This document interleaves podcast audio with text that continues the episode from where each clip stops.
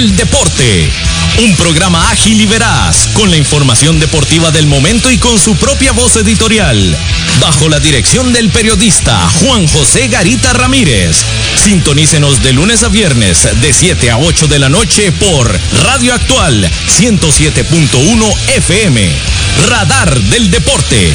Desde 1983, por excelencia y calidad, el programa de los heredianos.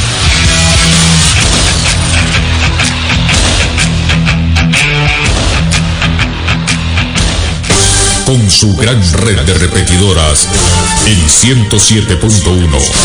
Transmite para toda Costa Rica Radio Actual FM, la emisora que usted prefiere. Es hora de café y palabras, conociendo más de la política, la economía y la sociedad de Costa Rica y el mundo, con el politólogo Claudio Alpizar Otoya. Café y palabras en Radio Actual 107.1 FM, porque la política sí importa.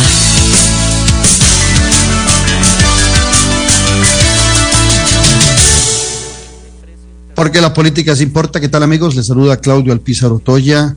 Hoy lunes 12 de septiembre a través de Radio Actual 107.1 FM con la ilusión de siempre de poder compartir con ustedes durante una hora temas importantes de la política nacional e internacional.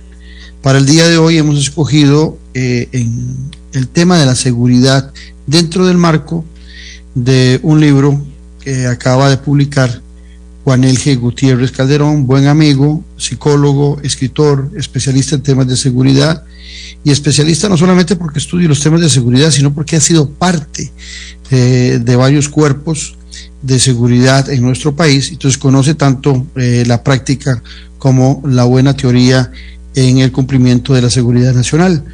Juan G. Gutiérrez Calderón acaba de escribir un libro, eh, acaba de publicar un libro que se llama Misión Cumplida, donde habla de diferentes temas de la policía y de la seguridad nacional, desde temas de las calidades y de las cualidades que tienen nuestros cuerpos de seguridad, hasta eh, temas de falencias y de incumplimientos que en muchas ocasiones eh, el Estado tiene con un cuerpo tan determinante como es eh, la policía y la seguridad de este país. Entonces, con Juanelge Gutiérrez Calderón va a ser la, la parte importante de nuestro programa. Pero antes, así pienso.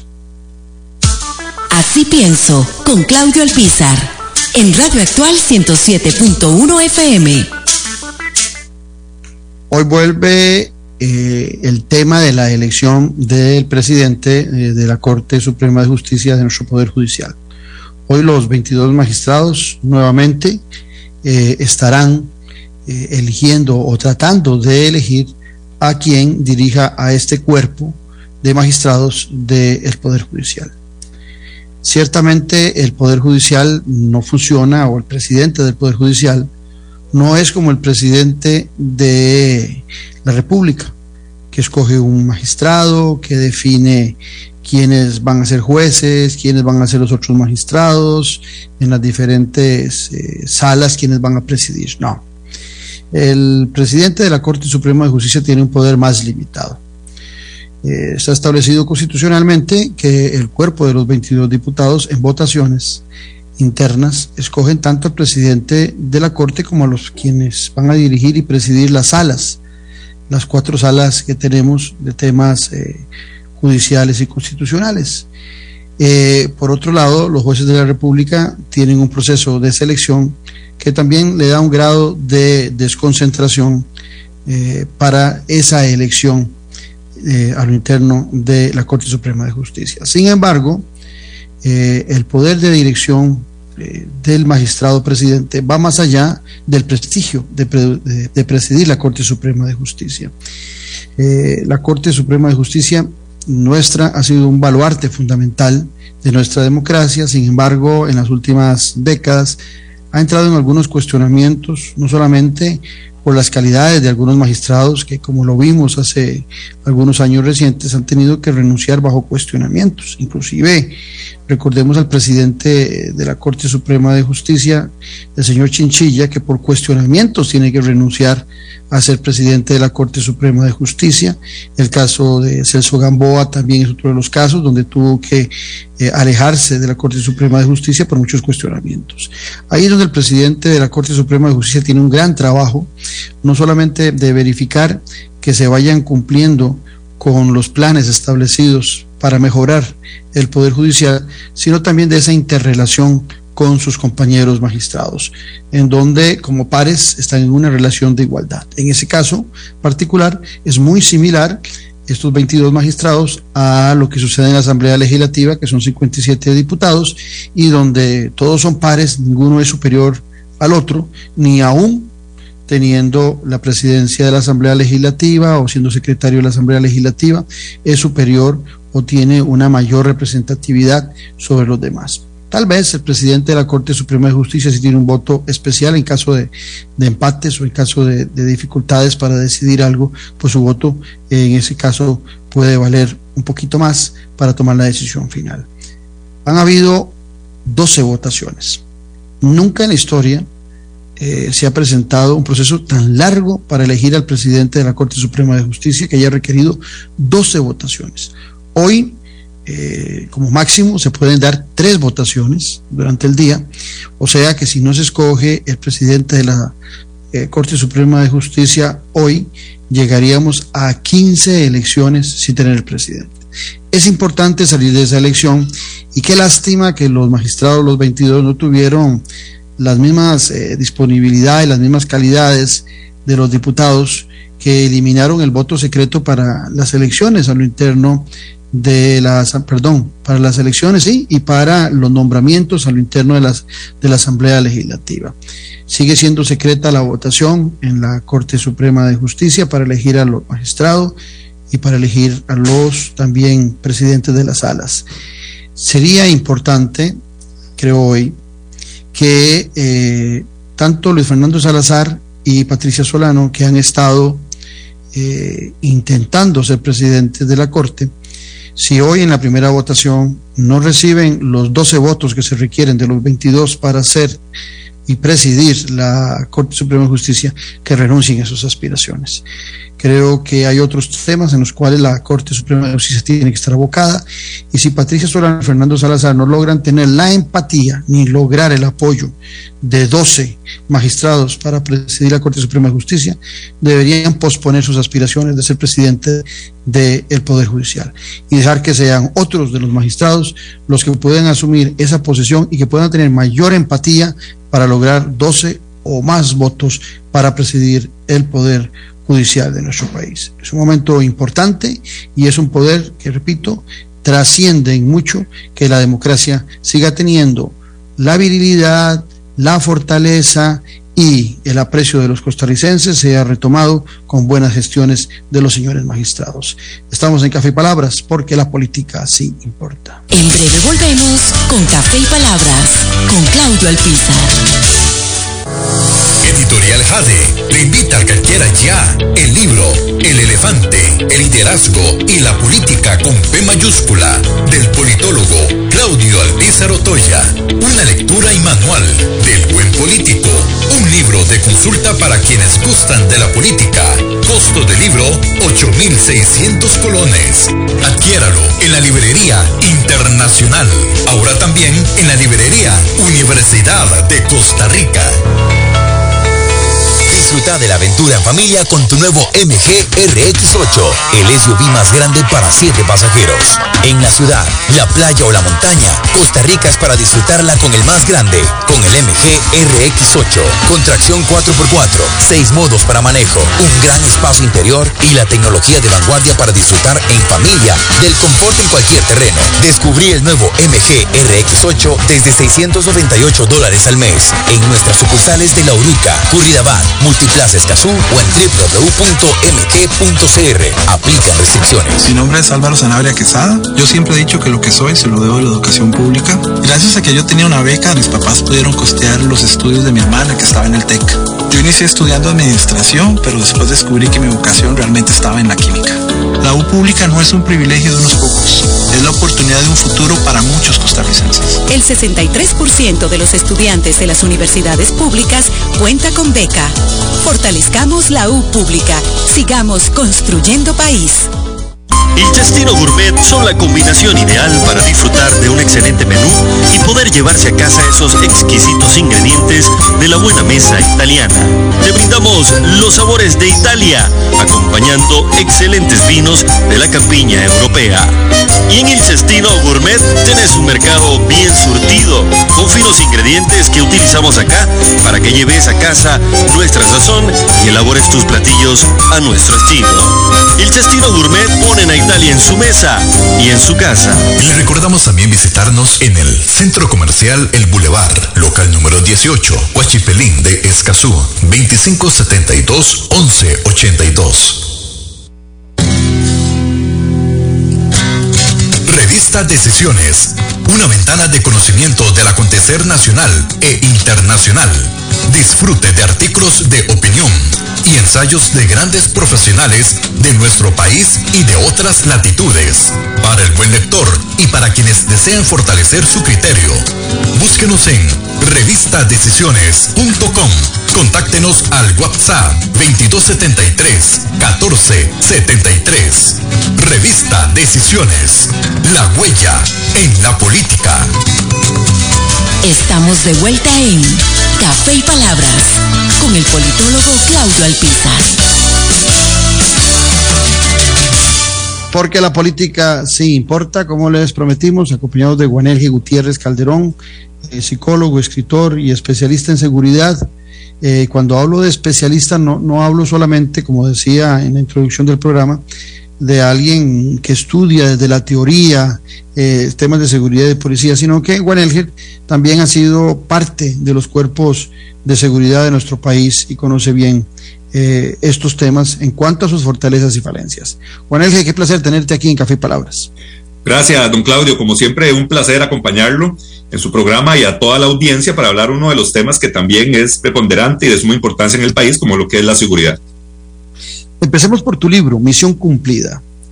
La semana pasada, el jueves, eh, presentaste en la sala, en lo que fue la sala de, de, expresidentes en el edificio viejo, por llamarlo de alguna forma, de la Asamblea Legislativa, presentaste eh, tu libro, el cual estuviste también eh, distribuyendo en venta en la Feria del Libro. En este libro haces una referencia sobre diferentes temas eh, que afectan positiva o negativamente a los cuerpos eh, policiales de nuestro país. Eh, empecemos por lo, lo, básico. ¿Por qué escribe Guanelge Misión Cumplida? ¿Por qué escribe Guanelge sobre seguridad en nuestro país? Sí, don Claudio, es interesante. Bueno, el primer libro que yo escribí fue A mano armada, Masacre en Monteverde, que fueron aquellos impactantes hechos que ocurrieron en Santa Elena, Monteverde, en el año 2005. Toda la gente lo tiene muy fresco en, su memoria. Y yo luego de ser, de estudiar psicología, eh, participando aún como miembro de la Unidad Especial de Intervención, que es el grupo de choque que atiende estos eventos de crisis mayores, eh, era casi una necesidad poder graficar y poder escribir sobre, sobre este tipo de eventos que mucha gente desconoce. Y que lo que desconoce mucha gente eh, es cómo se planifica una operación, cómo se da el manejo de crisis mayores donde interviene muchísima gente, muchísimos cuerpos de policía intervienen cuando algo se denomina una crisis mayor. Entonces, la primera inspiración fue en, ese, en ese campo. Lógicamente, no era hablar en ese primer libro, no era hablar solo de lo que es eh, cómo se planifica una operación, sino también esos aspectos emocionales a los que está expuesto un policía que trabaja en esto, porque vemos allanamientos y vemos muchos operativos, pero ahí está el factor humano y el factor humano siempre es preponderante en cualquier eh, ambiente y todavía más en el trabajo de policía donde se toman decisiones en momentos de estrés, de riesgo y la toma de decisiones son muy importantes, disparar o no disparar, herir un inocente o no, todos esos factores están ahí. Por eso nace ese primer libro, A Mano Armada.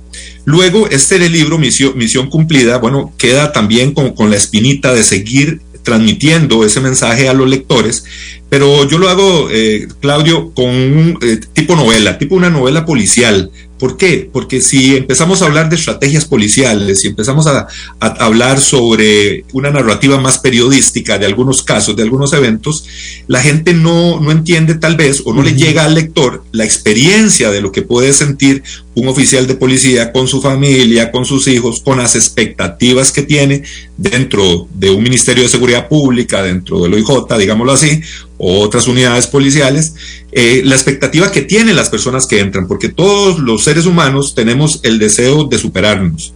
Todos entramos con a un primer trabajo con esa alegría y con esas expectativas. Y ahí es un elemento importante. Entonces yo le relato la historia como una novela y los primeros capítulos de esta novela eh, se relata de una persona, una persona muy joven, recién salida del colegio prácticamente, buscando una profesión. Bueno, ¿cuál es la profesión que encuentra por cosas del destino o por casualidad integrar las fuerzas de policía de nuestro país? Y ahí entonces yo relato lo que es entrar a una academia de policía las expectativas que tienen las personas de entrar a una escuela de policía. Te, te, te detengo ahí, G. Sí. ¿Por qué eh, la gente entra a, a, una escuela de policía? Y te hago la, la, la consulta desde la siguiente perspectiva. Nosotros hemos sido un país eh, en donde nuestro desarrollo eh, y nuestra educación, desde muy niños, hemos vendido mucho el tema de que somos un país pacífico, que no tenemos ejército. Inclusive en nuestro desarrollo nos repugna, por lo menos en el caso particular, nos empiezan a repugnar las armas, la violencia y ese tipo de cosas. Eh, no habiendo eh, un proceso de enamoramiento en la niñez por temas militares, por temas policiales, ¿de dónde surge, porque vos lo has vivido, eh, e, ese interés de entrar a una escuela de policía, ese interés de, de, participar de la seguridad nacional? ¿De dónde le surge a la mayoría?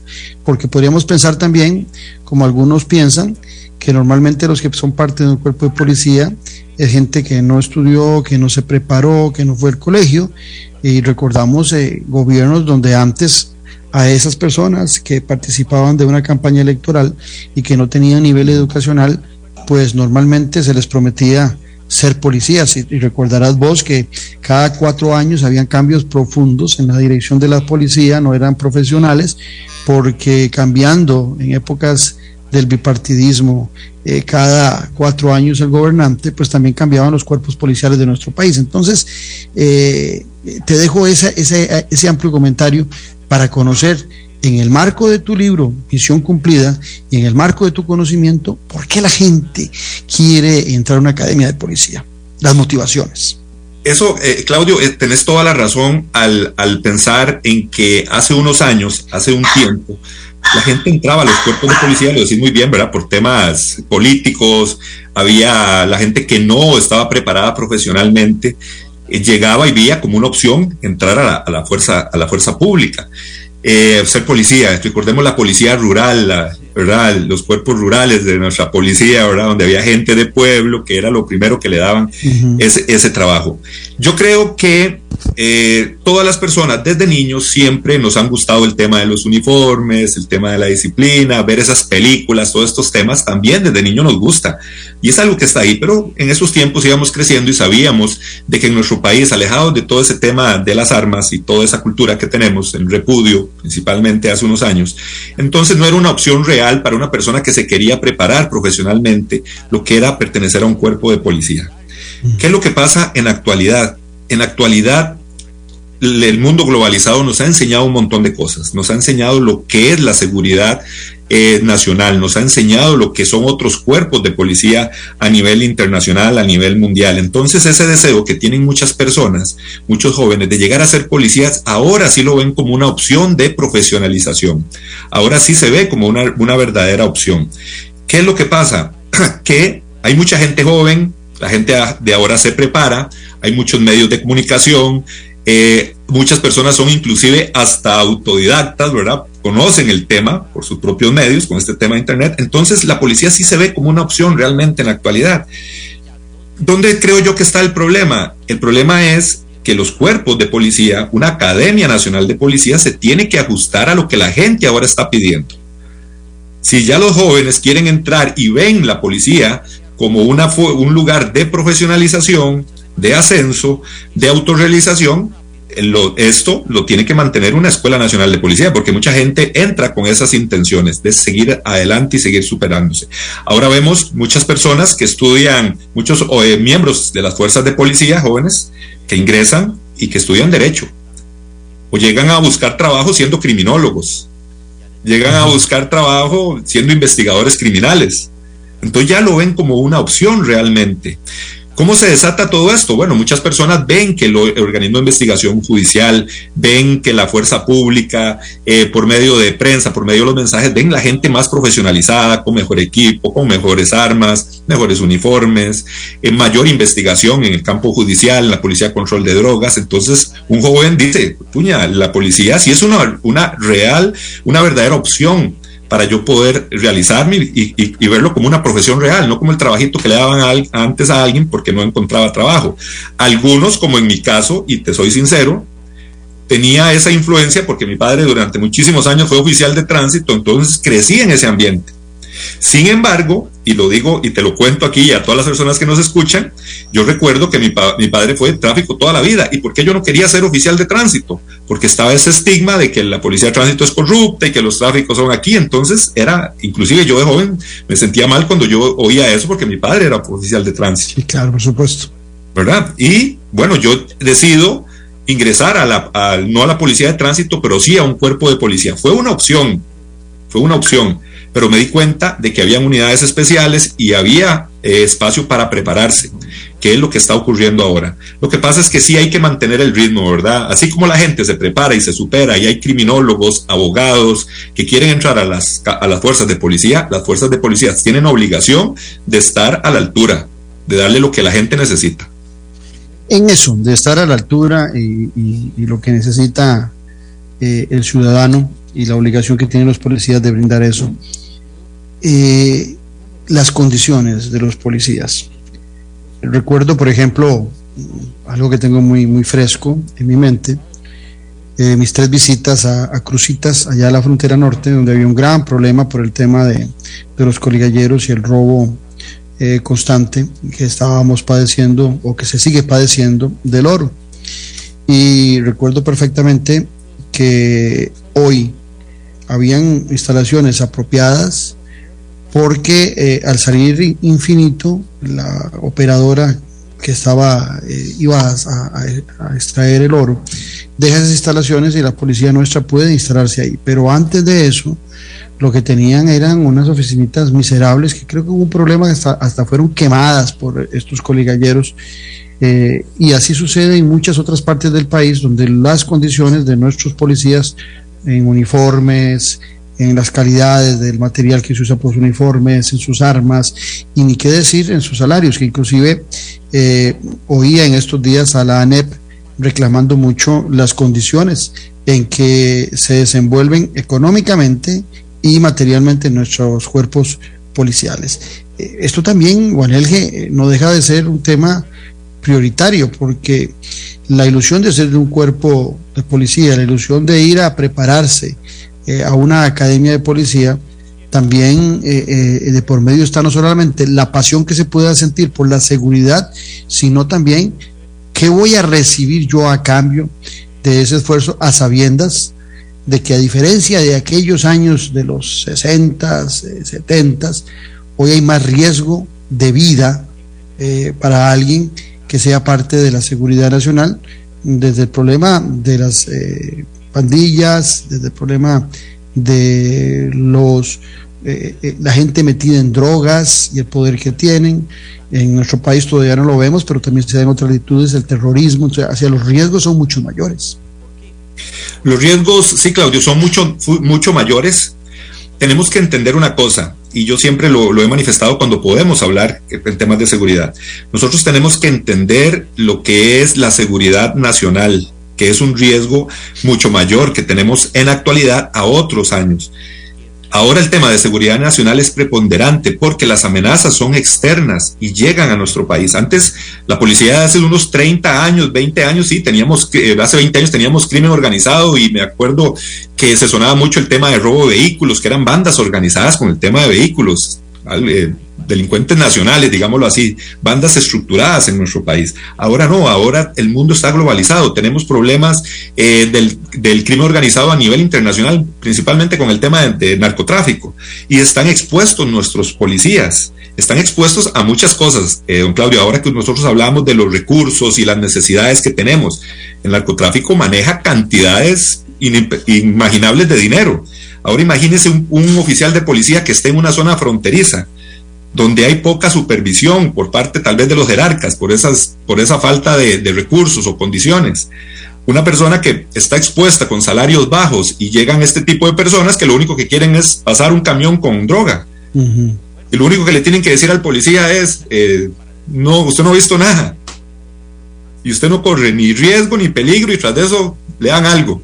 O sea, esos son, esos son riesgos que están ahí latentes con los que tenemos que las personas, bueno, los líderes, los que los jefes que están ahí, tienen que lidiar con ese tema porque no podemos eh, ponernos una mano, una venda en los ojos y decir que eso no existe.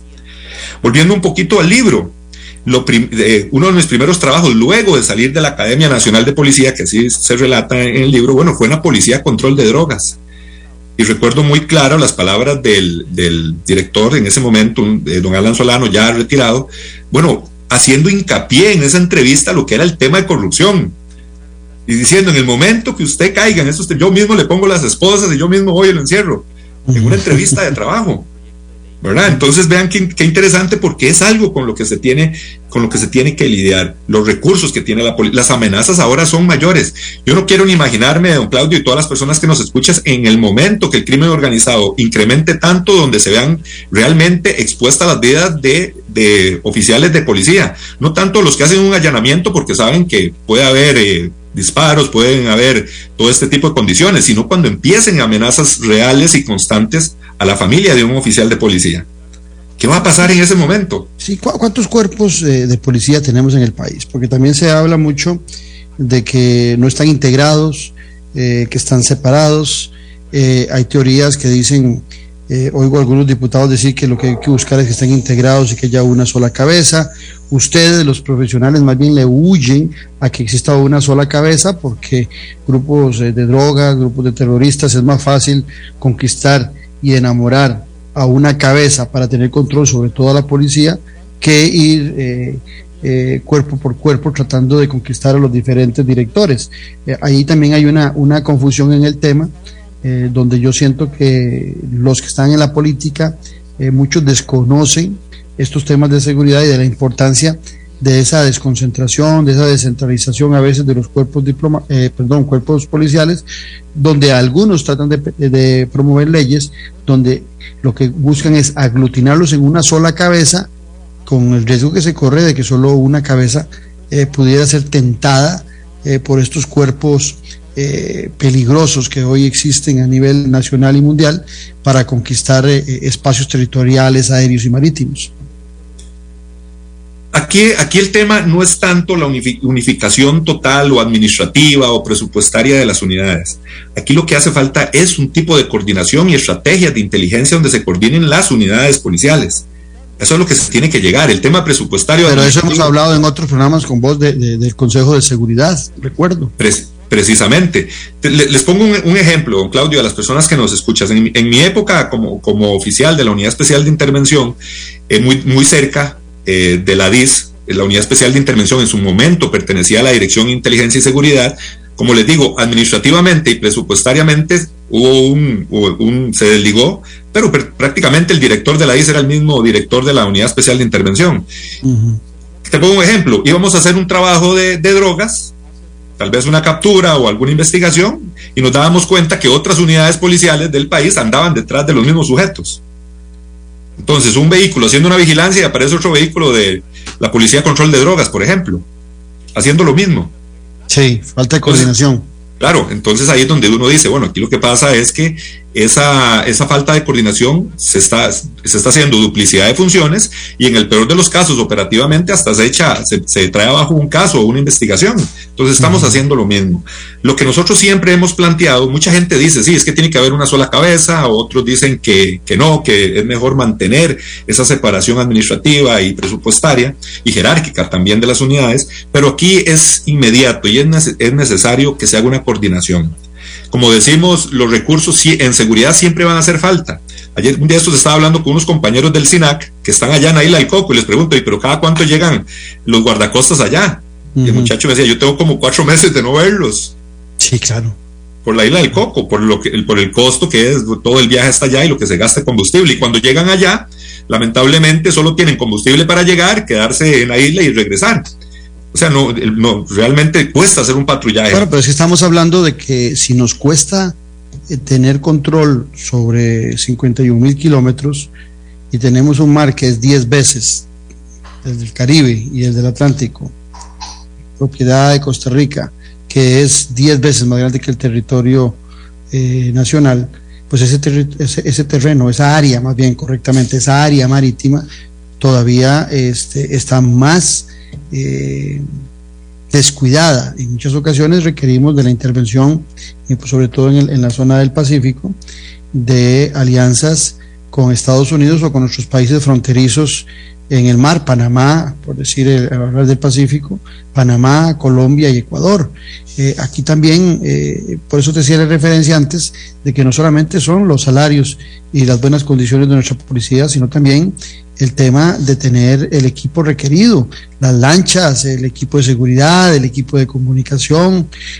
Eh, la semana pasada hablábamos con Dieter Gallop sobre el tema del limón y la seguridad de limón y, y él hacía referencia que en el, en el, en el Pacífico al menos está eh, el poderío norteamericano cuidando un poco por, con convenios con Costa Rica y que hay lanchas rápidas y que las lanchas en, en, el, en, el, en el Caribe nuestro son realmente eso, lanchas, para combatir con eh, una inseguridad que provoca el narcotráfico principalmente, donde no hay que hacer licitaciones para tener mejor equipo, no hay que hacer licitaciones para comprar las mejores armas, no hay que hacer licitaciones para tener los mejores vehículos de transporte. Sencillamente, la rapidez con que logran todo eso pone a nuestra policía en una situación de, de a la defensiva y no proactiva con estos eh, cuerpos delictivos. En ocasiones hemos, hemos, hablado del tema del ICD, de los recursos que tiene el ICD y que muchas unidades policiales, por ejemplo la Policía Control de Drogas, eh, la misma DIS en su momento, han utilizado para, para este tema. Pero nos damos cuenta de que esa coordinación o poder utilizar esos recursos trae un montón de gastos, temas a nivel administrativos también tan importantes que al final no sirve utilizar esos recursos que en su momento se pueden estar utilizando. La misma gente, las mismas funcionarios del ICD dicen que ellos son las instituciones con más plata, pero la más pobre, porque tienen un montón de recursos que tienen que darle mantenimiento y ellos dicen que ahí se le va un montón de recursos, tienen fincas, tienen propiedades que hey, tienen que salvaguardar y hasta poner un oficial de seguridad en ese montón de, de lugares para que no, para que no este, sean invadidos, si son fincas, si son vehículos, entonces de ahí gastan un montón de plata entre los mismos recursos sin poderlos adjudicar o, dar rápidamente a otras unidades de, eh, policiales. Entonces ellos lo comentan, sería interesante hablar más de ese tema y, y realmente conocer esa, esa, la utilización de recursos, porque la utilización de recursos que se decomisa al narcotráfico es algo fundamental y que tiene que estar a las órdenes de los cuerpos de policía. Sabemos uh -huh. que hay una parte de todo eso que se puede asignar, pero eso es también una parte de coordinación. Recordemos que el ICD pertenece o está adscrito al Ministerio de la Presidencia. La DIS también está adscrita al Ministerio de la Presidencia. E inclusive entre esas dos instituciones cuesta utilizar recursos del ICD. Ahora, si ya hablamos del Ministerio de Seguridad Pública la Policía de Control de Drogas, también hay, hay, hay, este, hay sus problemas, hay sus trabas también para hacerlo efectivo y rápidamente el uso de recursos. Hablando de ese tema, volviendo al tema de fuerza pública, por ejemplo, sabemos, y lo decíamos, sabemos que los recursos siempre van a ser limitados y por eso es que si no se hacen estrategias, y yo espero y tengo la confianza que los nuevos jerarcas ahorita que están en el Ministerio de Seguridad Pública, como Jorge Torres, que fue funcionario de la DIS, tenga esos, esa estrategia planteada. ¿Por qué? Porque nosotros, muy bien lo dijiste, necesitamos la cooperación internacional. Si no, no se pueden patrullar nuestras costas. Y ese patrullaje de nuestras costas no debería ser solo a nivel marítimo. el apoyo debería también ser eh, fronterizo en, la parte terrestre. Porque ¿qué es lo que pasa cuando el patrullaje marítimo eh, se, intensifica? Mucha droga pasa terrestre, por la parte terrestre también. ¿Y qué pasa en nuestras fronteras? Totalmente porosas. Entonces, ¿por qué ese convenio que se tiene, por ejemplo, con los Estados Unidos para apoyar todo este patrullaje eh, marítimo, también deberían apoyarnos con tecnología en lo que es el patrullaje en estas zonas fronterizas, que es un problema. Nosotros es sumamente poroso, Claudio, todo el mundo lo sabe, para el tema de inmigrantes que entran de forma ilegal a nuestro país, todo este tipo de personas y también, lógicamente. Inclusive se habla, se habla de, no recuerdo si eran de 70 o de 100 aeropuertos clandestinos en la zona norte de nuestro país. Y, y todo esto, Claudio, a nivel tecnológico, está eh, monitoreado. Cuando yo estuve en la unidad especial, ahí relato algunas de esas historias en el libro también, más de una vez nos dijeron, en este momento está saliendo una avioneta de un aeropuerto clandestino en Colombia. Y no sabemos si va a aterrizar aquí, en Costa Rica. Y más de una vez salíamos en avioneta allá por la zona de Quepos y haciendo prácticamente un seguimiento aéreo para ver dónde iba a aterrizar una de esas avionetas que ya se tenían monitoreadas, que había salido clandestinamente de Colombia. Y hay algo que a mí me preocupa mucho también, que es el tema de las relaciones que se empiezan a desarrollar entre estas mafias eh, de las drogas, con no solamente con cuerpos policiales, como lo decías vos antes, que puede haber tentaciones, sino también con políticos. Y ahí es donde, ya lo hemos visto, ¿verdad? Eh, algunas relaciones indebidas en el Poder Judicial, lo hemos visto en el Poder Ejecutivo, lo hemos visto en la Asamblea Legislativa, donde hay, intentos de penetrar por estas mafias. Juan Elger Gutiérrez Calderón acaba de escribir un, libro que se llama Misión Cumplida. Su segundo libro, Juan Elger es psicólogo, escritor y especialista en seguridad. Y como bien dice mi buen amigo Walter Rubén Hernández, eh, excelente que lo tengamos por acá porque él sabe lo que es la acción, la preparación es esencial. No riñe con la democracia, dice Walter, el entrenamiento duro y la disciplina. El sudor, el sudor que se derrama en el entrenamiento es la sangre que se ahorra en el enfrentamiento. Y concluye diciendo que la ausencia de voluntad política nos ha llevado a esta debacle de la seguridad improvisar y reaccionar ha sido la norma de nuestros gobiernos. Educación, equidad y prevención son desde hace rato las vacunas para estos males. Y, leo todo el comentario de Walter Rubén Hernández, costarricense, ex diplomático de nuestro país, con doble nacionalidad, tiene la nacionalidad argentina, porque bueno, eh, Walter Rubén Hernández también eh, fue parte del ejército eh, argentino, estuvo eh, peleando en las guerras de las Malvinas. Entonces también conocen muy bien estos temas de seguridad eh, que son tan importantes para un país. Bueno, Elge, en el tema de, este que estabas hablando de las costas y de las fronteras, donde lo ibas hablando, yo, me, me, ponía a pensar que entre las montañas, aquí en la meseta central, donde vemos eh, algunos problemas con las drogas, pero sobre todo el menudeo y demás, los grandes tráficos se dan en, ese anillo alrededor de la meseta central y desde la meseta central nosotros los ciudadanos y también los gobernantes eh, tal vez minimizamos en demasía el problema de la inseguridad en nuestras fronteras y el tamaño y el peligro de las drogas. En tu libro, eh, ¿qué planteas sobre estos temas eh, desde la perspectiva de buscar las mejoras requeridas para eh, velar por el buen cuidado y control de nuestras fronteras, a sabiendas de que, por ejemplo, yo recuerdo, vuelvo al tema de Crucitas, perdona este largo comentario, pero recuerdo perfectamente que nuestra frontera, las dos fronteras que superan los 650 kilómetros aproximadamente, para cubrir 650 kilómetros lineales, teníamos 600 policías fronterizos de frontera, que si los dividimos en dos tiempos, de 12 horas, nos quedamos con 300 para cubrir los 600 kilómetros. O sea, ni siquiera un policía por kilómetro. El tema, Claudio, el tema del patrullaje, el tema hablando de capacitación y, gracias por el mensaje de don Walter, que él conoce, y él habla un poco, él, él hace mención el tema de la disciplina y todo lo que conlleva un entrenamiento militar, porque don Walter lo, lo ha vivido así. muchas unidades especiales en nuestro país llevan ese tipo de entrenamiento, casi que entrenamiento que brindan algunas fuerzas militares. Y no quiere decir que seamos militares, somos policías, pero el uso de un arma de fuego, el uso del patrullaje, cómo se debe hacer un patrullaje fronterizo en las montañas, navegación, cartografía, todos esos temas, usted le dice, bueno, eso podrá ser militar, pero a nivel policial nosotros lo estamos utilizando, porque la policía de fronteras en eso es lo que anda. La policía de fronteras no solo está en un puesto, eh, una ruta nacional, una ruta principal donde está haciendo, eh, pidiendo documentos y todo. No, es que el patrullaje que nosotros tenemos principalmente en nuestras costas, o perdón, en estas zonas, es a nivel de mar, a nivel de, de ríos también, a nivel eh, de montaña, o sea, son patrullajes que sí requieren realmente un, un, entrenamiento más allá de lo que un policía aquí en el centro de San José requiere. Eso es fundamental. El patrullaje, el tema de inteligencia, identificar esos focos por donde es que ingresan o dónde salen personas evadiendo estos puestos de control fronterizos. Todo eso es fundamental y eso lo tiene, es, ese entrenamiento es totalmente aparte.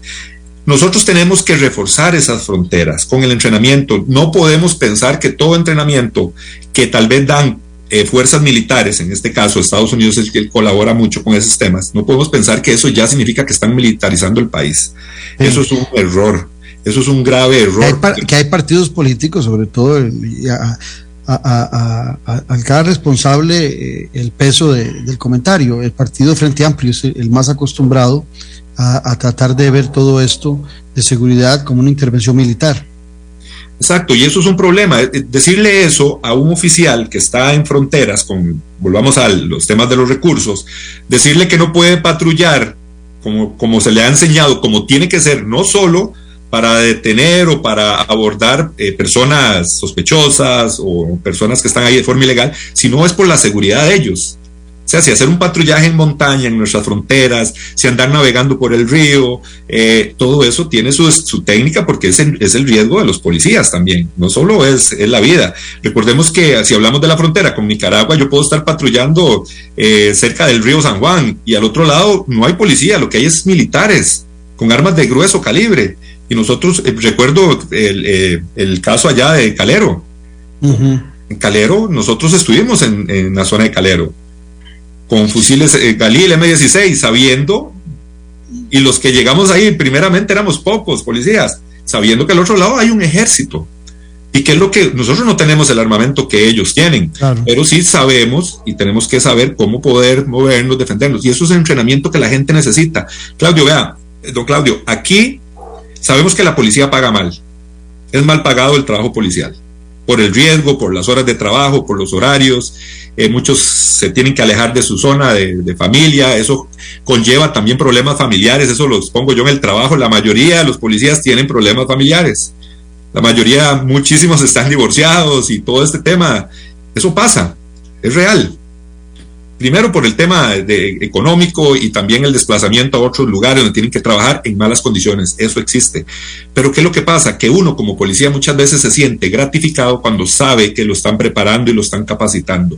Yo por eso le estoy sumamente agradecido a las fuerzas de policía de este país, a la Unidad Especial de Intervención, a la Policía de Control de Drogas, porque tal vez ahí no me pagaban como yo quería, tal vez quería yo ganar más dinero para más, más gustitos, pero me han dado una disciplina y me dieron un conocimiento que me ha servido desde que yo salí de ahí y me mantengo y, doy clases y me mantengo en este ambiente. Entonces yo me siento remunerado, tal vez que uno dice, no, es que uno debe ganar más por el riesgo, pero no importa, por lo menos la capacitación uno siente que ha sido gratificante.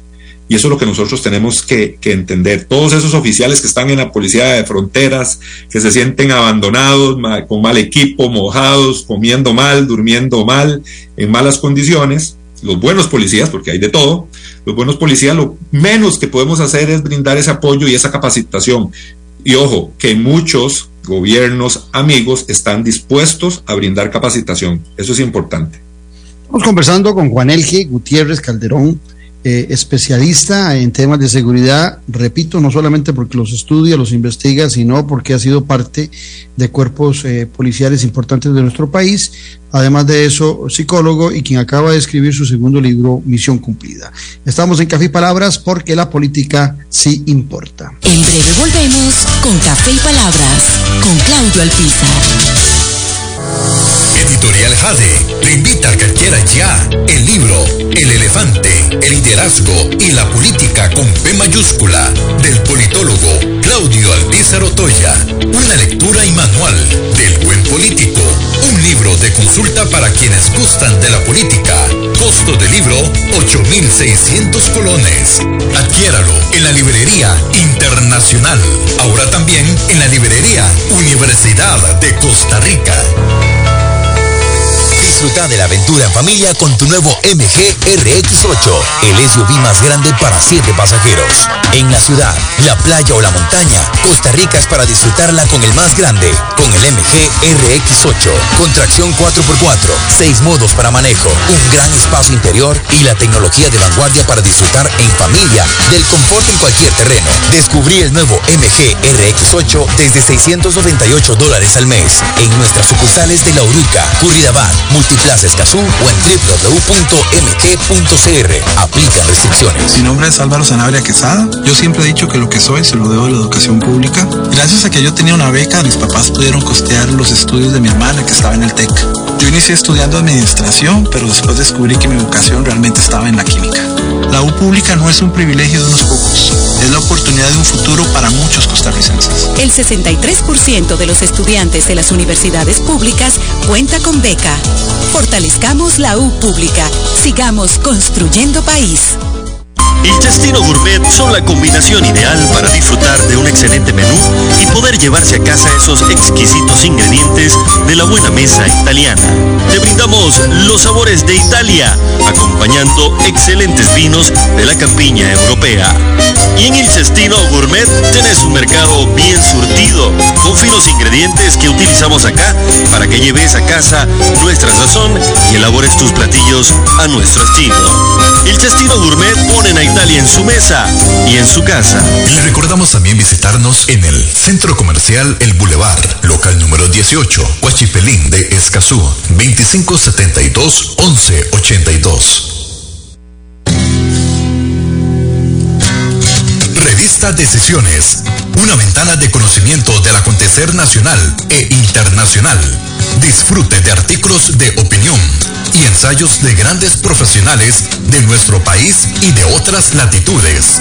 Para el buen lector y para quienes desean fortalecer su criterio, búsquenos en revistadecisiones.com. Contáctenos al WhatsApp 2273 1473. Revista Decisiones. La huella en la política. Estamos de vuelta en Café y Palabras con el politólogo Claudio Alpizar.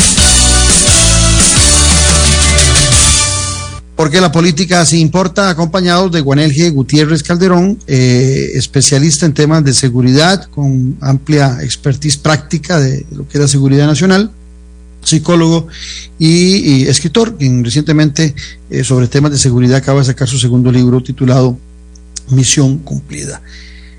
Juanel G., do, dos consultas, una, una que siempre me ha surgido a mí, eh, que yo siempre he dicho que uno de los, de los puestos más delicados y más complicados para un presidente eh, a la hora de nombrarlo es el ministro de Seguridad, por varios motivos. Uno, porque no es mucha la gente en Costa Rica que tiene una amplia expertise en temas de seguridad nacional, por los temas que te hablaba antes, de que son pocos los que se preparan en esa área, en vista de que no tenemos ejército, la vocación pacífica, demás, eh, ¿verdad? Eh, eh, la, la, repugnancia a las armas, a los uniformes militares. Entonces a mí siempre me ha parecido que eso es un tema complicado, el escoger un ministro de seguridad. Y después el otro tema, relacionado con esto mismo, es que eh, hoy es diferente escoger un ministro de seguridad porque puede ser por estos cuerpos eh, de narcotráfico, puede ser la persona que corre más riesgo de vida en un gobierno a la hora de denunciar, de perseguir a estos grupos, e igual le pasa a los, a los directores de las diferentes unidades, eh, se llame EDIS, eh, se llame la unidad de inteligencia, tantas otras, ¿verdad? unidades que hay, también corren mucho riesgo. recuerdo que en tu presentación, uno de los que presentaba tu libro hacía referencia, el señor Torres hacía referencia de los grandes riesgos que se vive no solamente a nivel personal, sino de las familias de quienes son parte de cuerpos de seguridad. Claudio, iniciando con, con el tema de la escogencia del ministro de Seguridad. En estos momentos hay muchísimas personas eh, que tienen vasta experiencia en seguridad. Y lo voy a hacer así sin, sin querer ofender a nadie, lógicamente. Hay muchas personas que ingresaron a la fuerza pública como en los niveles más bajos, o sea, un oficial de, de la Guardia Rural, por ejemplo y que han hecho trayectoria y han hecho carrera. Tal vez en su momento no estaban, no tenían atestados profesionales, tal vez una carrera en criminología o en derecho, que es fundamental en estos, en este, en este tema, ¿verdad? Tal vez ellos no la tenían, pero a través del tiempo han tenido la capacitación, no solo nacional e internacional, y han logrado eh, desarrollar realmente una carrera muy profesional en el campo. Tenemos casos como lo mencionamos el día de la presentación del coronel Miguel Torres, que fue jefe de la Unidad Especial de Intervención por 40 y resto de años, que esa unidad es donde yo pertenecí, eh, el primer trabajo que hizo de riesgo fue la captura de Caro Quintero.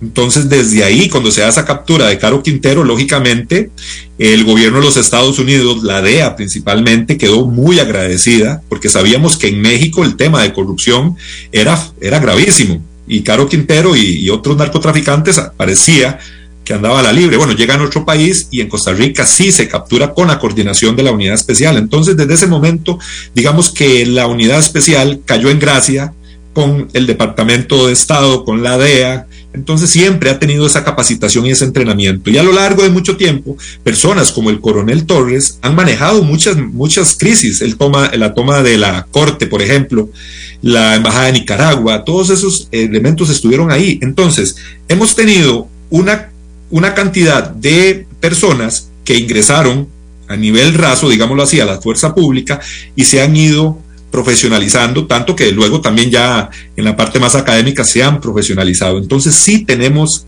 sí tenemos gente. No es mucha, pero sí tenemos gente preparada. ¿Qué es lo que ha servido también para estas personas, para escoger un ministro de seguridad? Que ellos conocen realmente, el, como decimos vulgarmente, el teje y maneje de las unidades policiales. En 40 años, en 35 años, vos te das cuenta de cómo realmente funciona una unidad de policía cómo funciona realmente el Ministerio de Seguridad Pública, cómo, cómo funciona la DIS, cómo funcionan las relaciones internacionales con otros cuerpos de policía. En este momento, don Claudio, tenemos a don Jorge Torres de ministro de Seguridad. Don Jorge Torres tiene muchísimos años de estar en temas de seguridad. Su jefe de la DIS. uno de ellos. Toda la vida. Y empezó, yo creo que, eh, si no me equivoco, don Jorge Torres hasta fue oficial de tránsito. Él empezó ahí. Entonces vean que ha hecho una carrera profesional, ahora es profesional académicamente y nadie le puede negar su conocimiento en temas de seguridad. Para mí, el tema de la escogencia del ministro de Seguridad tiene que cumplir con esos atestados. ¿Qué es lo que pasa? Don Jorge Torres tiene un peso muy grande encima, que él sabe, tiene experiencia, sabe cómo funcionan los cuerpos de policía, siempre ha estado ahí, sabe los pros y los contras, y entonces aquí nadie puede negar que es una persona que llegó por, por temas meramente políticos, sino él lo conoce. Aquí tenemos gente y esa es la gente que se necesita. Pero como le digo, hay un peso, hay un peso muy grande sobre sus espaldas. Sí, claro. Porque tal vez en otras oportunidades han puesto A Jorge, sí, cuando nombran a Jorge como ministro de Seguridad en la actual administración del presidente Rodrigo Chávez, a mí personalmente, que lo conozco a, a, a Jorge, me dio mucha tranquilidad y me dio mucha eh, satisfacción de que él sea el ministro de Seguridad, pero tal y como vos lo decís, tiene una enorme tarea, tarea nada sencilla. Ahora, volviendo a tu libro en estos minutos que nos quedan del programa, misión cumplida. ¿Cuándo se cumple una misión en seguridad? Yo creo que eh, eso se cumple todos los días, es, eh, nunca tiene un fin, siempre hay, este, se termina con una tarea, con una misión y aparece otra misión cumplida. La misión cumplida, yo creo que termina, don Claudio, para mí, como un oficial, exoficial y como muchos que hay en nuestro país, termina instruyendo y devolviendo el conocimiento. Para mí esa es la misión cumplida para una, para un oficial que se retira. Y eso es una falencia importante que tenemos a nivel de seguridad en este país. Aquí hay mucha gente preparada que se pensiona, que se retira y todo su, conocimiento que pudo haber adquirido por 20, 30, 40 años se va con él. Uh -huh. Eso es un gran problema. Y, y ahí mismo, en, en, esa misma línea, ¿no crees vos que en esa misión que cumplen los policías eh, hay un menosprecio ciudadano a la figura del policía, hay un irrespeto ciudadano, lo vemos en las manifestaciones? Eh, hay países eh, desarrollados donde tocar un policía es un delito enorme. Aquí ver la gente faltándole de palabra o, físicamente el respeto a los policías en manifestaciones es común. Y de la misma forma, cuando un policía se defiende o actúa, es juzgado por brutalidad en el ejercicio de las funciones que le competen. Qué, qué difícil también para, para un policía eh, poder cumplir con su misión cuando eh, se pretende eh, que sea un actor pasivo en muchas de estas circunstancias. Una, en una ocasión, eh, una capacitación, tuve la oportunidad de hablar con policías de allá de Estados Unidos, ¿verdad? Y ellos, y nosotros les decíamos, es que ustedes sí los respetan, a nosotros no, a nosotros cualquiera se nos para enfrente y, y nos hace un ademán y nosotros quedamos titubeantes ahí, en uh -huh. esa situación. Y él nos, decía, él nos decía, a nosotros no es que nos respetan, es que saben que existen sanciones. Uh -huh. Si no fuera por las sanciones, igual nos van a faltar el respeto. Bueno, eso podríamos analizarlo. Lógicamente, las sanciones deben ir en, en, doble dirección. Ahí se sanciona fuertemente al policía corrupto, uh -huh. luego de un debido proceso. Uh -huh. Pero no es que la gente se porta muy bien porque solo ven al oficial de policía, no, saben también que hay una, una repercusión y lógicamente hay un respaldo a la autoridad policial. Yo creo que aquí eso se tiene que analizar con lupa, ¿verdad? Todos esos temas. Ahora vemos nosotros que un policía está ejecutando una actuación y hay miles de personas entrometidas grabando, lo estoy grabando, vean lo que está haciendo. Sí, sí, así o sea, es. Están interrumpiendo la actuación policial. ¿Por qué? Porque saben de que no van a tener ningún, ninguna, ninguna sanción. En lugar de hacerse un ladito, no se meta, eso no es problema suyo y, y ahí vemos qué es lo que pasa. Como les digo, las sanciones tienen que ir en ambos, en ambos direcciones, ¿verdad? En otros países sabemos que la legislación o la, el tema es, es muy fuerte, las sanciones a los policías corruptos, lógicamente, o los que ejercen mal la fuerza, pero también hay un respaldo y aquí se necesita eso. Claudio, ya para, para no sé si me da, chance para dar una última idea. Sí, y, y que me, nos diga dónde adquirir el libro. Antes un sí, saludo a, a, mi buen amigo Martín Hidalgo y su esposa eh, Vitalia eh, Cárdenas. A ambos un abrazo fuerte. Decime. Claudio, en el tema de la policía hay tres elementos fundamentales que abarcan muchas cosas y eso lo vemos desde la psicología policial que se ha estudiado mucho en el tema de la intervención policial. Hay tres factores que generan demasiado estrés a un policía a la hora de ejecutar una acción policial. La primera es el tema de su integridad física. Cualquier policía que está ejecutando una acción está pensando, me van a agredir, me va a pasar algo. Eso es un generador de estrés. El segundo generador de estrés es el arma de fuego que tiene en su cintura, porque el policía no siempre utiliza su, su arma de fuego. Entonces, en una intervención que un policía está haciendo, está pensando, me van a quitar el arma, si me meto en ese molote me la quitan y me la roban y se me pierde y me la cobran, todos esos elementos. Y la tercera, que es fundamental, es el tema de la, de la parte jurídica. Estoy actuando bien, estoy actuando mal, me voy a meter un problema judicial, no puedo requisar a una mujer, puedo. Todo eso se junta para tomar una decisión. Mi libro. ¿Dónde lo conseguimos? 7014-5003, 7014-5003 y a partir de la otra semana en Librería Internacional. ¿Valor? 8 mil colones. Perfecto, muchas gracias a Juanergia Gutiérrez por habernos acompañado, pero sobre todo ustedes por estar con nosotros. Los espero mañana a hacer las 9 aquí en Radio Actual, en Café y Palabras, porque la política sí importa. Esto fue Café y Palabras, porque la política sí importa, con el politólogo Claudio Alpizar Otoya. Escuche Café y Palabras de lunes a viernes a las 9 de la mañana por actual 107.1 FM. Café y Palabras.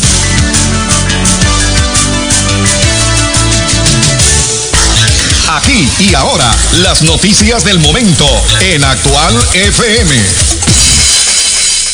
En la Huaca educamos en casa y fuera de ella, porque continuamos online. Las prácticas, laboratorios y talleres son presenciales. Ingresa a huacadigital.com. Huaca, matrícula abierta. Me he convencido que merezco lo mejor y con el INA mis sueños son posibles. El INA ofrece programas de alta tecnología que nos ayudarán a ingresar exitosamente al mundo laboral. Conozca opciones como mecánica automotriz, metalmecánica, náutico pesquero, electrónica. Además, el INA cuenta con salas de lactancia, becas, psicología y orientación. Con el INA, nosotras podemos. Más información en www.ina.ac.cr.